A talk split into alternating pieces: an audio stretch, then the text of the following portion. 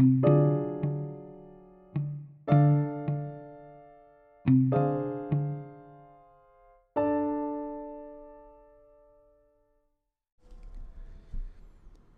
entienden mejor los trastornos psiquiátricos en un contexto cultural concreto?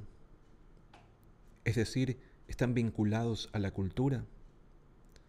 Cada vez existen más evidencias de que no podemos asumir que todas las personas experimentan malestar mental y emocional del mismo modo, o que el tratamiento de ese malestar puede exportarse fácilmente de una cultura a otra. Hace siglos que se observan diferencias culturales en la mentalidad, pero fue el psiquiatra Emil Kraepelin quien en 1904 escribió sobre la necesidad de tener en cuenta las consideraciones culturales.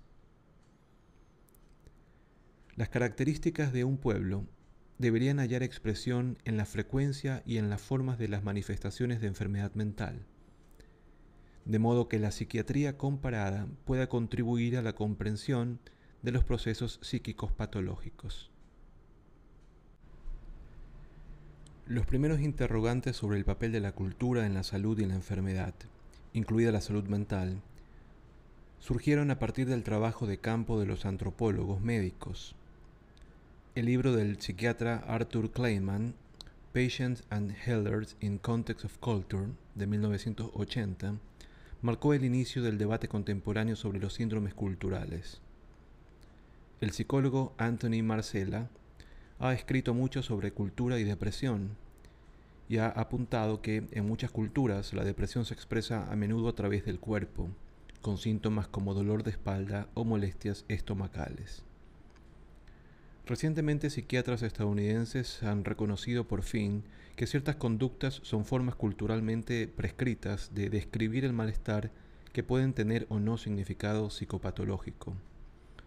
Sirvan como ejemplo dos síndromes culturales.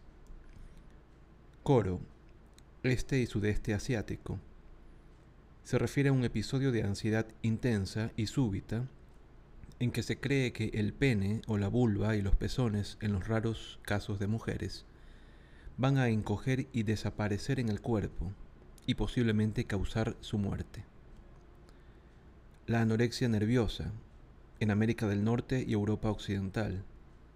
Severa restricción de la ingesta de alimentos asociada con un miedo morboso a la obesidad. Estos síndromes ilustran el destacado papel de las costumbres y las creencias culturales a la hora de determinar la salud y la enfermedad mental.